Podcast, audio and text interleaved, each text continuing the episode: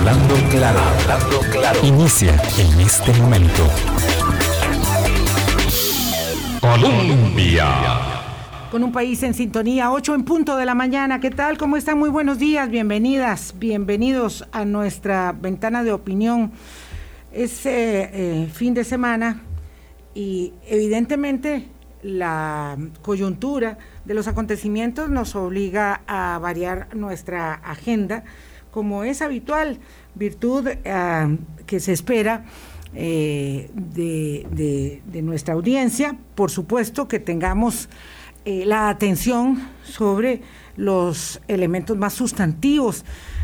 y hay muchas, por supuesto, noticias siempre, pero algunas se anteponen en este momento en que estamos en una circunstancia crucial para el devenir inmediato de los ucranianos y de gran parte de los europeos, porque hay otras naciones que también eh, están dependiendo de lo que aquí suceda, nos corresponde hablar sobre la invasión de Rusia a Ucrania y lo que ello ha significado. Ya ayer adelantamos en nuestro análisis con don Enrique Castillo eh, lo impredecible y no solamente ello, sino además lo, eh, digamos, poco probable que la mayoría de los expertos consideraban sería un ataque que hoy es una realidad y que además no solamente eh, afecta a una región en particular, considerada prorrusa y autoproclamada independiente de Ucrania, sino al territorio ucraniano en su conjunto, a la población en su totalidad. Y por eso eh, conversamos con Carlos Murillo para hacer repaso de los acontecimientos de las últimas horas, dramáticos acontecimientos en, esa, em, en ese sitio de Europa Oriental. Álvaro, ¿qué tal? ¿Cómo le va? Muy bien. Vuelta a casa. Sí, ya, ya, de vuelta a, aquí a San José. A la ciudad capital. Exactamente, después de haber eh, ver un poco eh, por la zona sur para un reportaje que estamos haciendo sobre participación electoral. Eh, Vilma, por supuesto que es un imperativo ver la situación de Ucrania, no solamente por los juegos de, poder y los centros hegemónicos, que son términos que por supuesto maneja eh, con muchísima soltura nuestro invitado hoy, don Carlos Murillo, eh, y ver también que es la preocupación también que tenemos aquí, para quien crea que esto ocurre al otro lado del mundo y aquí nos da el pica, bueno, eh, vayan a ver el precio de derivados de combustibles por mencionar uno nada más, uno nada más y recordar que, estas, en, estos, en este mundo, en estos tiempos, eh, lo que ocurra ya aquí llega en segundos. Y si no, veamos la información. Ya ahora ya tenemos la información confirmada que las tropas rusas eh, llegaron a la capital de Ucrania, eh, Kiev. Ya lo, lo, publica el diario El País, lo publica el New York Times también. Y esto, pues, en cuestión de, de minutos, lo que ocurre ya lo sabemos aquí. Y eso lo saben los mercados los agentes económicos y por supuesto que ahí, ahí todo el mundo va en la cola. Sí, de las eh, repercusiones eh, económicas nacionales hablaremos, pues, por supuesto, la otra semana ya en detalle con eh, este, los buenos amigos economistas que nos acompañan habitualmente en Hablando Claro.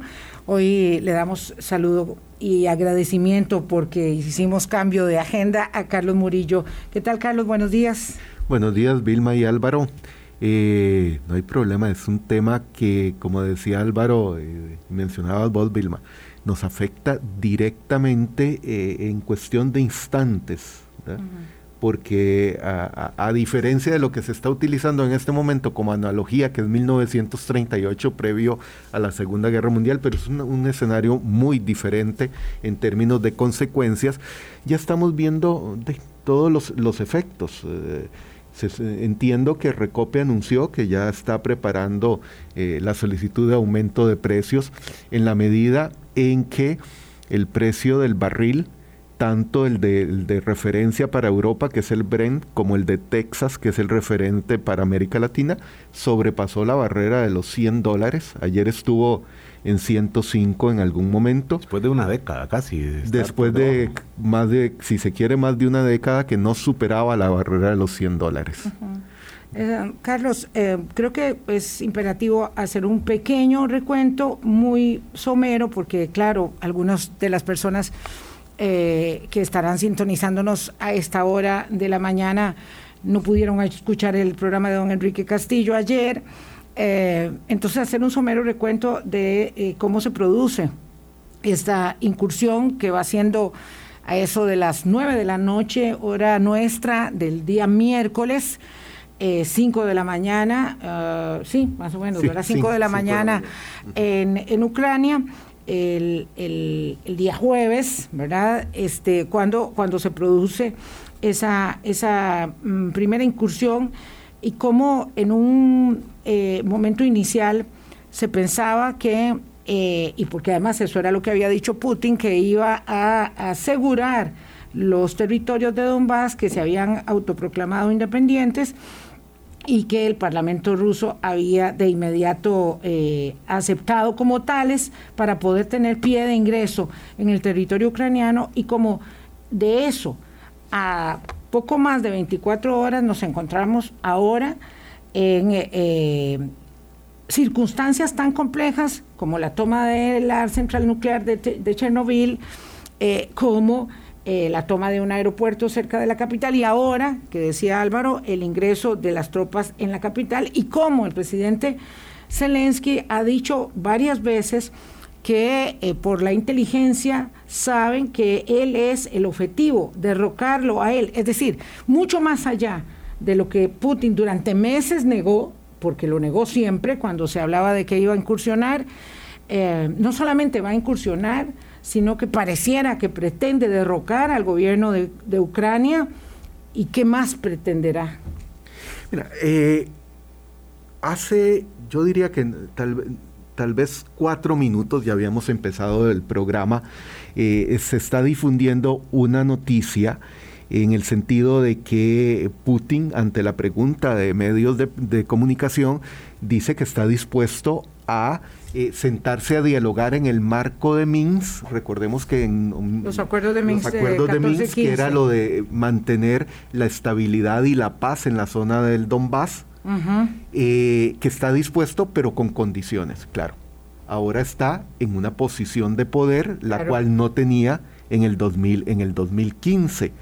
Por eso, como lo decía ya anoche, el anoche en horas de aquí, estamos hablando ahí de una diferencia significativa de 8 o 9 horas.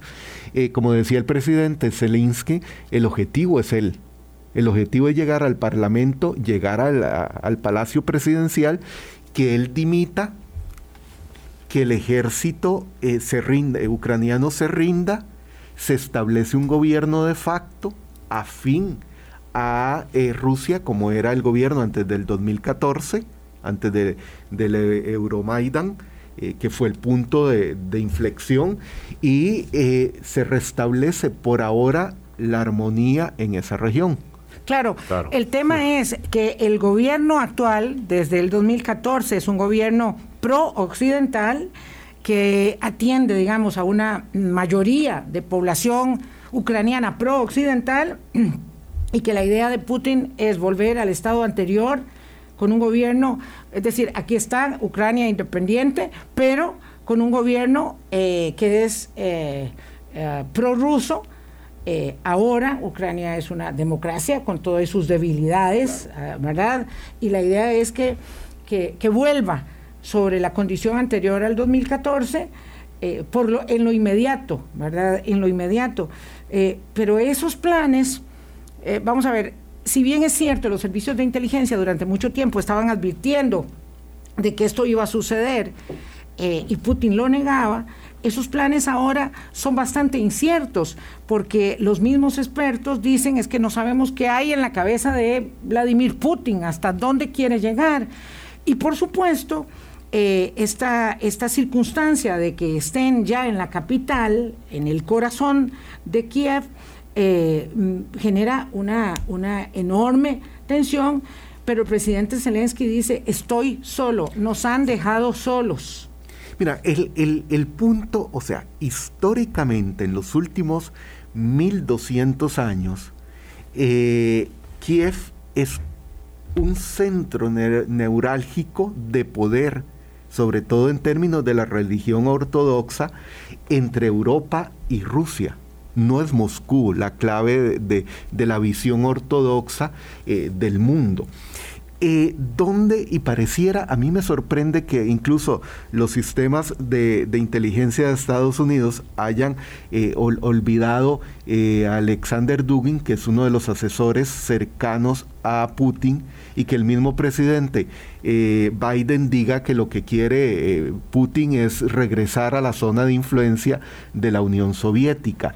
Hay un elemento claro que está en, una en la declaración del, eh, entre Rusia y China del 4 de febrero pasado que firmó Putin y Xi Jinping en Pekín antes del inicio de los, de los Juegos de Invierno, que definen el, las nuevas relaciones internacionales y el nuevo orden multipolar del siglo XXI.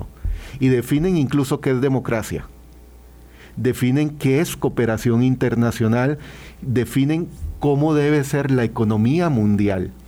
Entonces lo que se está en este momento es construyendo no la antigua Unión Soviética, son las zonas de influencia de las tres superpotencias. Desde un significado completamente diferente de conceptos que ya tenemos como establecidos, por lo menos en nuestro mundo occidental, ¿verdad? Cuando uno dice dos líderes como estos, eh, definiendo cómo, cómo es la democracia, uno dice, bueno, a ver cómo, como la ven, ¿verdad? Y bueno, estos actos de, Putin ya dan, ya dan señas. Sí, Claro, y el concepto, Álvaro, de democracia que está definido en, esa declaración, una extensa declaración, es de que la democracia no es el modelo occidental de elecciones periódicas, sino que la democracia es aquella que satisface las necesidades del pueblo, entendido como el sector de la población que apoya el régimen de turno. Claro, cosa que a, que a Putin no le importa, le viene poco importando, digamos, por ejemplo, ayer eh, eran muy claras las tomas de cómo se eh, ahogaban las manifestaciones de protesta que había en Moscú respecto de la misma guerra. Es decir, hay ciudadanos protestando porque no quieren guerra con Ucrania y todos eran eh, detenidos eh, porque no se puede protestar contra el gobierno, es prohibido. Entonces, claro, esa calificación de democracia, pues perdón, no es democracia, es, eh, eh, es otra cosa. ¿verdad? Es que, es que soy demócrata mientras todos estén de acuerdo conmigo y eso no es, ser el, demócrata. El mismo concepto de, China. claro.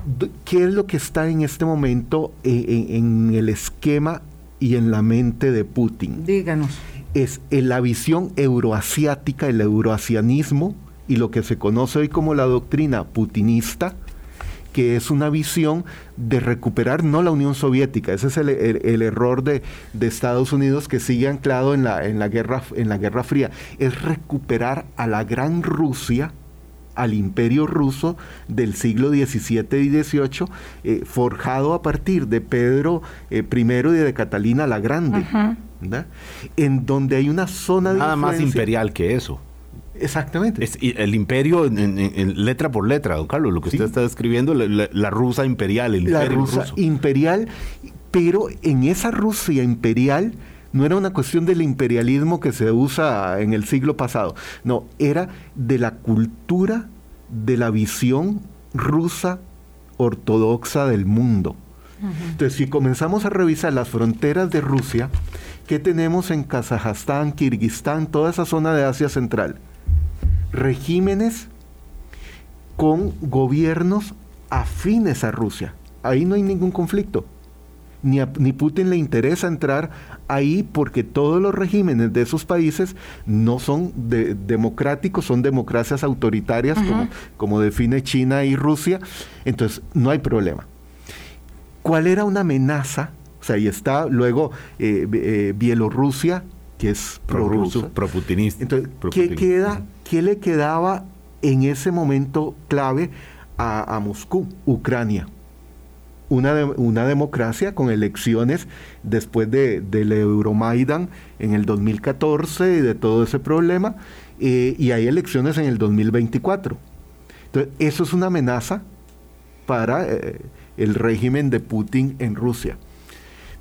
Lo que se plantea es que quedarán las dos eh, repúblicas autonómicas de Donetsk y Lugansk como repúblicas administrativas a partir lo mismo que un fenómeno de 2008. ¿Qué pasó en, Georgia con, con, Osetia y Absasia? Entonces, vamos a ver. Eh, primero Putin, digamos, eh, aprovecha el cercenamiento de Georgia, ¿verdad? Que es pro-occidental y se, y se hace, digamos, de esos aliados, de esos territorios eh, de, Osetia, y Absasia. Luego viene la anexión de Crimea, ¿verdad? Eh, mucho después, la anexión de Crimea es en el 14. En el 2014, en sí. En el 2014, la anexión de Crimea. Todo eso viene y no pasa nada. Entonces, eh, ahora la de Lugansk y Donetsk en, la región del Donbass en, en Ucrania el, presidente eh, Zelensky dice algo importante, eh, eh, significativo a los efectos. Dice, los sonidos de la guerra deberían escucharse en todo el mundo más allá de Ucrania, porque no solo Ucrania siente el impacto, es el sonido de un nuevo telón de acero que se cierne entre Rusia y el mundo civilizado. Entonces, Aquí el tema no es Ucrania y sus inmensas riquezas y el hecho de ser una democracia con todas sus vulnerabilidades.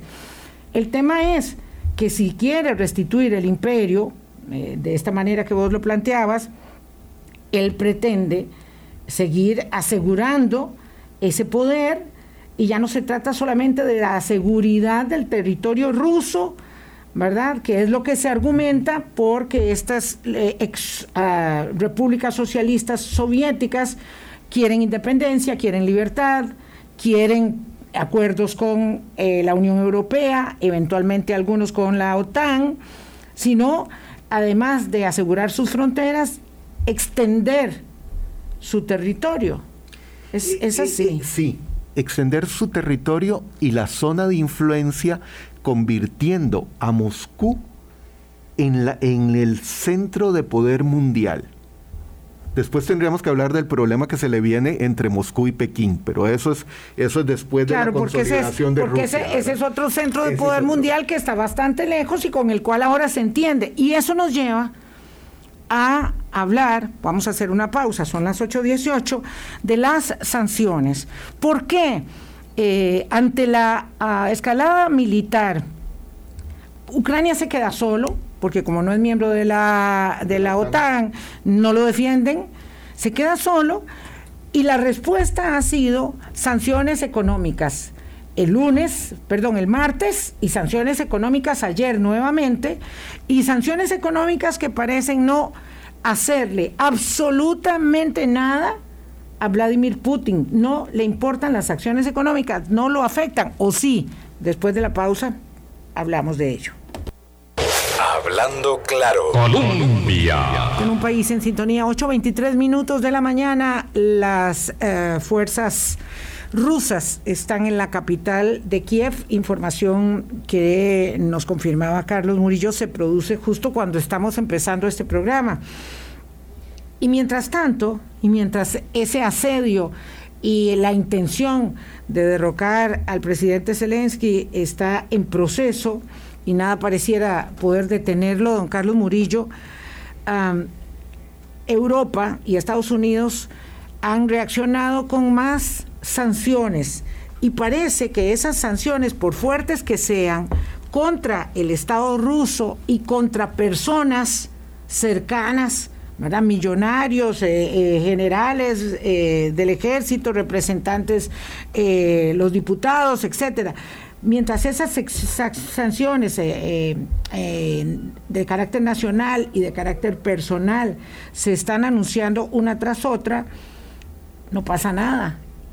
Y hay quienes dicen esas sanciones no tendrán ningún efecto sobre las intenciones de Vladimir Putin de hacer lo que tenga pensado hacer. ¿Por qué? No le afectan las sanciones si son como imposibilidad de manejar su, su deuda soberana, de acceder a créditos internacionales eh, y una gran cantidad de sanciones. Todavía dicen que se están guardando algunas para más adelante. ¿Por qué no le afectan las sanciones a Putin? Eh, Vilma, primero porque las sanciones diplomáticas y económicas tienen efecto muy lento y a mediano plazo. Y requieren sobre todo para, para que funcionen que el mundo las implemente.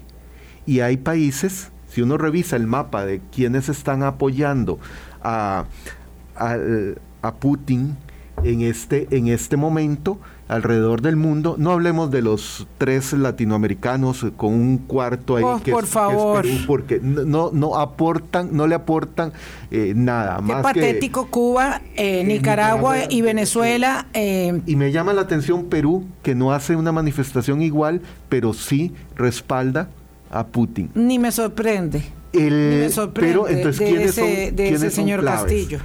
Eh, Corea del Norte, Pakistán, por supuesto China. Que sí es son respaldos importantes. Sí, porque es la forma de evadir cualquier bloqueo eh, diplomático, eh, comercial, económico. Pero hay un elemento. Corea del Norte, Pakistán. Eh, y por Pues supuesto obviamente China, China. que tiene una alianza Claro, porque firme. si, porque si le niegan eh, los empréstitos de los organismos internacionales de Occidente, tiene a China como, Tiene a China. como, como banco. que es el BA, exactamente. Tiene a Irán y, y otros pequeños países y llama poderosamente la atención Ah, que Hungría no lo esté apoyando con Orbán. Con Víctor Orbán, que es eh, un autócrata también. Sí, pero no, lo co- condenó la invasión en alguna medida por temor esa Es que es, vieja es historia. vecino de Ucrania. Claro. O sea, si, si Rusia se toma Ucrania, si seguimos ahí hacia eh, Occidente, Empujando. lo que sigue es Polonia, Eslovaquia y Hungría. Y Hungría. no quisiera tener, por más autócrata y todo lo que sea, Orbán,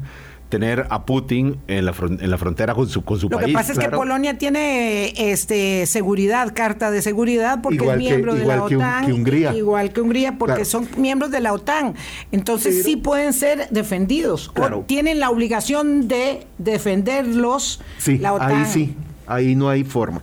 Pero entonces, con lo de las sanciones, eh, recordemos que después del desastre económico, socioeconómico de Rusia en la década de 1990, con los malos manejos de Yeltsin y de todos los gobiernos rusos, en el 99 llega Putin y dice, primero, eh, el 1989-90 fue el desastre geopolítico del siglo XX. Desaparece no la Unión Soviética, desaparece la esencia del imperio ruso, porque en el fondo no es un asunto de socialismo o comunismo, no, es de poder a nivel mundial. A partir de 1999, Putin impulsa la recuperación económica de Rusia, que llega a tener a hoy cientos de miles de millones de reservas que le permiten soportar bloqueos o la suspensión de las exportaciones en, eh, en cuatro o cinco años, pero a cambio de un, de un aspecto eh, crítico para Europa, el, el- el gas El gas natural. natural Claro. ruso. Ajá. Eh, que, que ayer hablábamos, Carlos, perdona, Ujú, para sí. contextualizar a los oyentes nada más, que eh, la sanción más fuerte justo fue la que impuso Berlín al detener el proceso de certificación de Nord Stream 2, que es el gasoducto que va desde Rusia hasta Berlín. Pero claro, eso golpea en un momento el negocio que tiene Putin ahí, pero, pero también Se revierte no puede aguantar demasiado Europa sin ese gas. porque estamos en invierno. En, en el- en Europa. El precio del, petro- del gas subió ayer en un 60% en Europa. Eh, la dependencia de Europa del gas ruso es de un 25%. Sí, es la Pero parte la dependencia de Alemania es de más de un 50% Uf. del gas ruso. Entonces, cerrar en este momento la llave del gas para Europa es cuchillo, congelar para, cuchillo para su propio cuello, claramente. claro. Entonces, eh, China necesita más gas. Así que eh, Rusia en el fondo, ahí hay un problema operativo que es que no hay suficientes gasoductos. ¿Cómo lo traslada? Como lo traslada, pero eh, en cuestión de dos años lo, lo resuelven. Entonces, la mejor evidencia de que ninguna de esas sanciones funcionó, y quizás la que hubiera funcionado es haber sacado a Rusia del sistema SWIFT, de ese sistema que le permite a uno enviarle a los familiares a través de bancos eh, algún dinero. Eh, lo que pasa es que eso afecta no solo a los bancos, afecta a la población y la ciudadanía rusa comenzaría a reclamarle a Occidente que la están dejando solo. Si le cierran la posibilidad de recibir 100 dólares o las transferencias bancarias pequeñas en el sistema SWIFT. eso sí afecta mucho. Eso afecta a la ciudadanía. ¿Pero a Putin le importa? No, porque, tiene, porque tiene otra serie de eh, vías. Y eh, la mejor prueba de que estas sanciones no funcionaron es la recuperación de las bolsas de valores el día, el, día eh, de, de, hoy, en, términos occidentales, o sea, de, este de hemisferio, de viernes, en donde las bolsas de valores, incluso la, la rusa, se, recuperaron. Todas están en verdes en este momento. Cuando, que, primero se vinieron abajo. Que el jueves se vinieron abajo y, era un desastre a nivel mundial. Se recuperaron porque algunos mismos especialistas, por ejemplo, en, el canal este alemán, Deutsche Welle, decían ahora en la madrugada que reaccionaron positivamente porque esperaban sanciones más firmes, más sólidas que no llegaron ni de Europa ni de Estados Unidos. Puede haber, de verdad. perdón, Vilma, creo que es la misma pregunta. la misma pregunta. ¿Cuáles son sanciones más fuertes, más firmes que, estén en la baraja de, estas potencias, de Estados Unidos o desde Bruselas, de la Unión Europea? lo, primero, lo, de, lo, de, lo del sistema SWIFT. Ese, ese era clave y ese era el temor de la mayoría de las bolsas.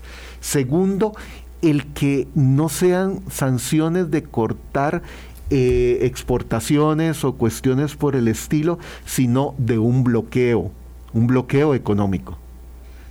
Eh, que no es fácil de implementar. Que, están siguen comerciando. Sí, eh, siguen comerciando, bloquean ciertas cosas, siguen comerciando, pero no hay el bloqueo económico. Comercial. Comercial, económico e incluso en términos estratégicos, que es cerrarle una serie de puertas a Rusia. ¿Por qué no llegan a ese extremo aunque lo habían eh, insinuado?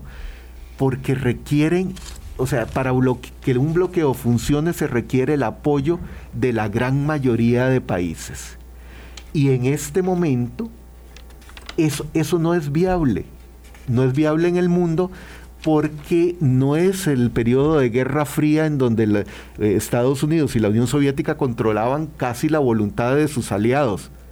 Hoy eso no, no opera hoy siempre hay por dónde eh, salirse. O sea, pongámoslo en términos más, más individuales. O sea, si uno va a, cualquiera de los bancos del Estado y le dicen, no, mire, usted es un pésimo pagador, se va a los bancos privados y le dicen, no, a las cooperativas, ni lo queremos.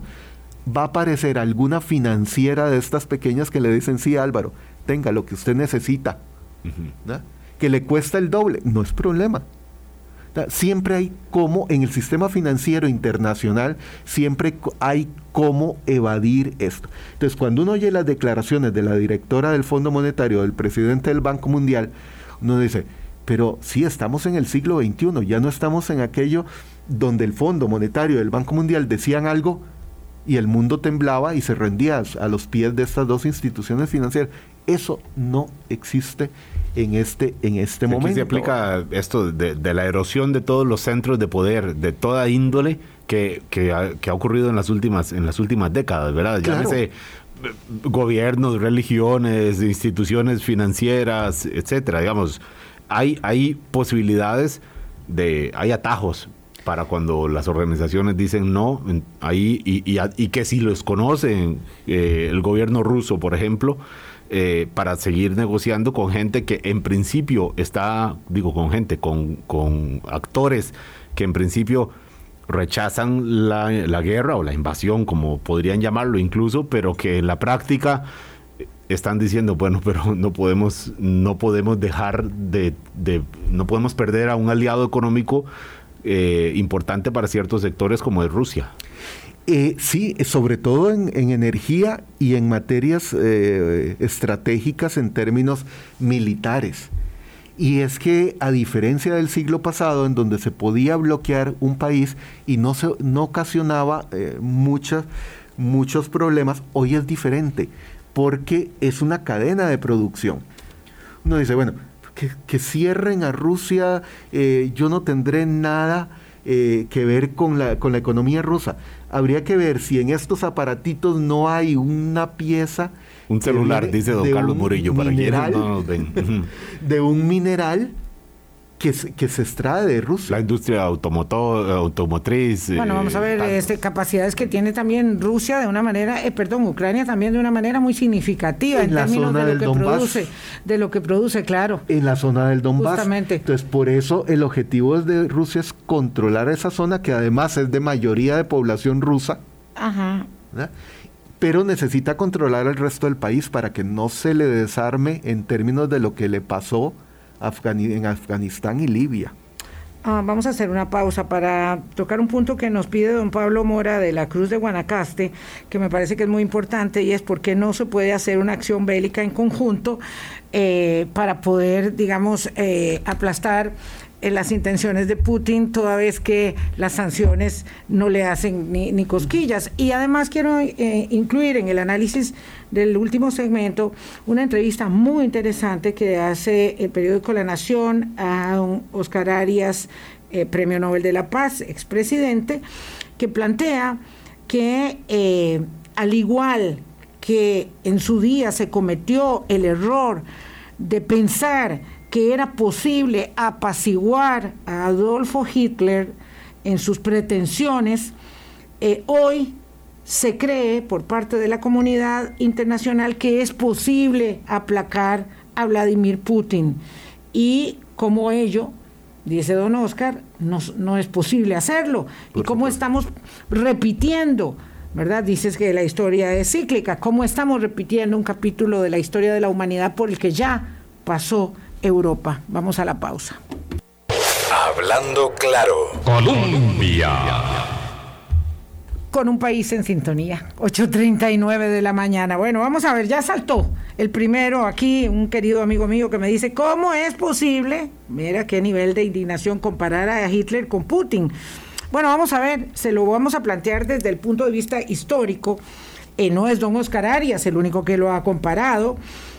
Eh, y además está comparando hechos históricos, hechos históricos, ¿verdad? Y, modelos, eh, modelos. Y modelos de gestión.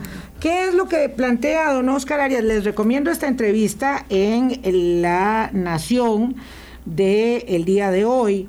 Eh, él lo que plantea es, durante mucho tiempo se pensó que era posible por parte de la comunidad internacional ¿verdad? Eh, digamos, sostener los ímpetus de guerra que tenía Hitler. Y eso permitió una serie de acciones, ¿verdad? No, les voy a contar todo porque, porque obviamente deberíamos hacer un programa nada más de cómo se inicia la Segunda Guerra Mundial, una serie de acciones hasta que eh, fue...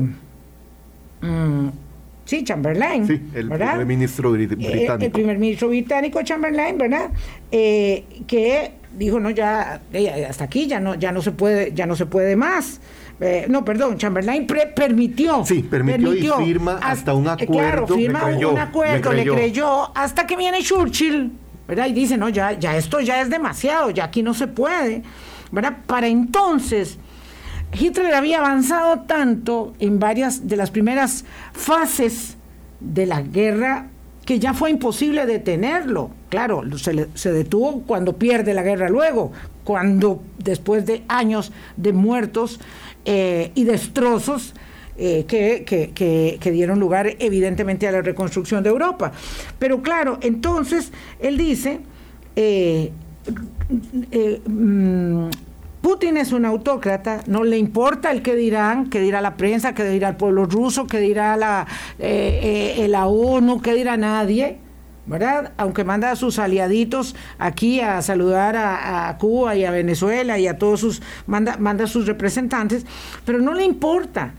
¿Verdad? Este, eh, su ansia de poder va mucho más allá del que dirán. Entonces, si, lo, si le permiten, va a consolidar el proyecto de no solamente Ucrania, sino otros proyectos que tiene en su carrera eh, belicista. Eso es lo que está planteando. Claro que sí. Grosso modo. el, eh, ¿Por qué la comparación? No es con eh, Hitler, o sea, no es decir que el nazismo está siendo adoptado por exacto, Exacto, Una cosa es el nazismo de Hitler y otra cosa es el euroasianismo putinista de Vladimir Putin.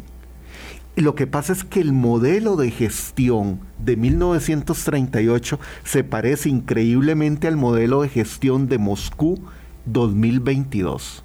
Ese es, ¿En qué, ese es el Carlos, ¿En qué? Ok, recordemos la conferencia de Múnich en septiembre de 1938, que era para decirle a Hitler no entre a la zona de los, del sudetes eh, de la República de Checoslovaquia. No ingrese ahí. Y Hitler diciendo, de acuerdo, no voy a ingresar. No, si Mi intención no es esa. Exactamente, aquí todos somos amigos.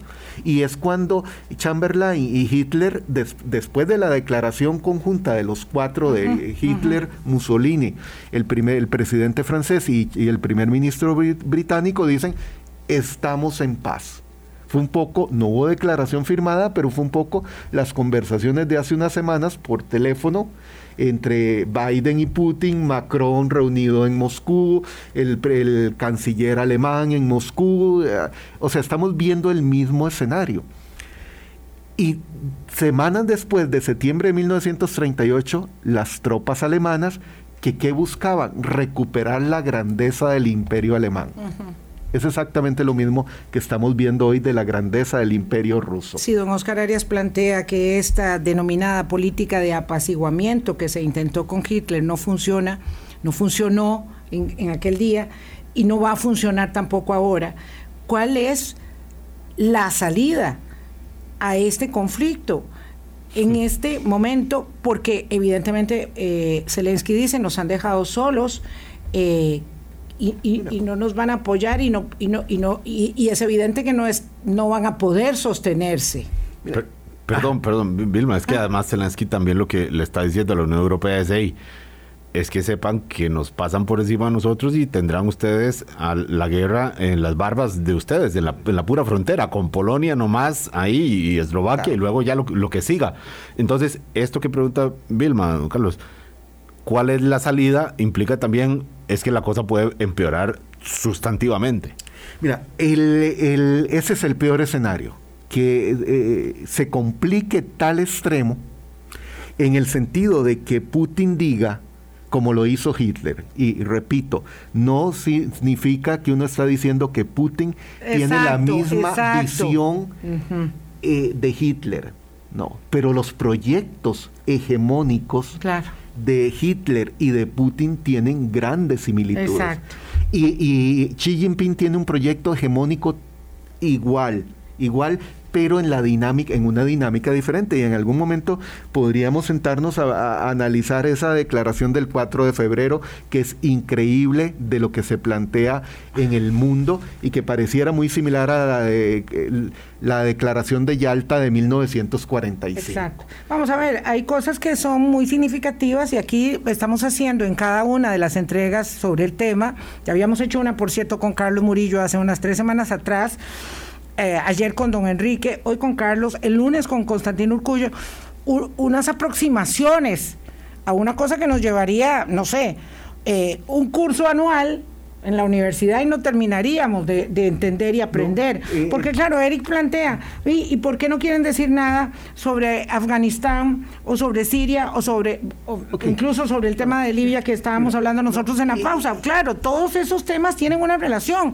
Él lo que plantea es que nosotros queremos desconocer y hay otras perspectivas de esa naturaleza, aquí como pro-occidentales, que Rusia tiene sus razones. Claro, yo no puedo, ¿verdad? Como humana, darle la razón a nadie que está invadiendo otro país, que está matando inocentes. En ese, en ese curso de un año, además te habría dicho, Vilma, leas estos cinco o seis libros que son solo para referencia, para que entendamos cómo llegamos Los mamotretos que hay que leerse claramente. Eh, y, y, uno de esos es el libro base de Alexander Dugin de euroasianismo. Tiene 900 páginas en letra, no muy grande, eh, que es lo que define cuál es el proyecto de eh, Rusia para recuperar no el imperio ruso, para hacer el imperio mundial.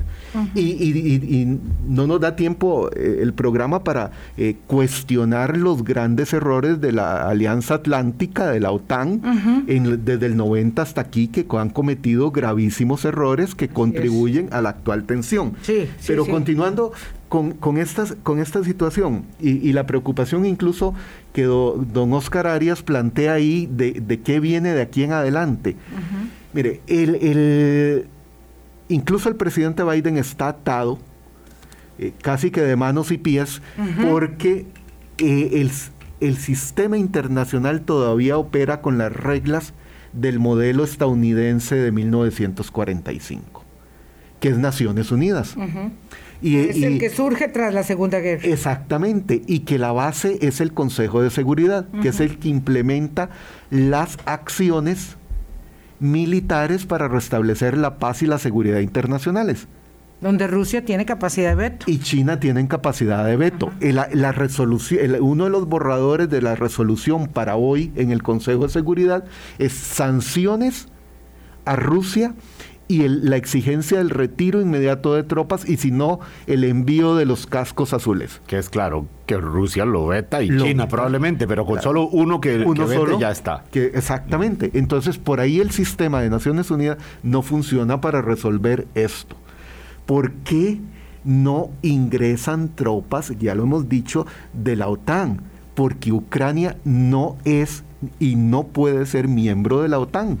Entonces no pueden enviar tropas. y no puede. No, porque eh, la, condición para ser miembro de la OTAN es que no tenga un conflicto territorial con ningún vecino. Claro, ya aquí ya...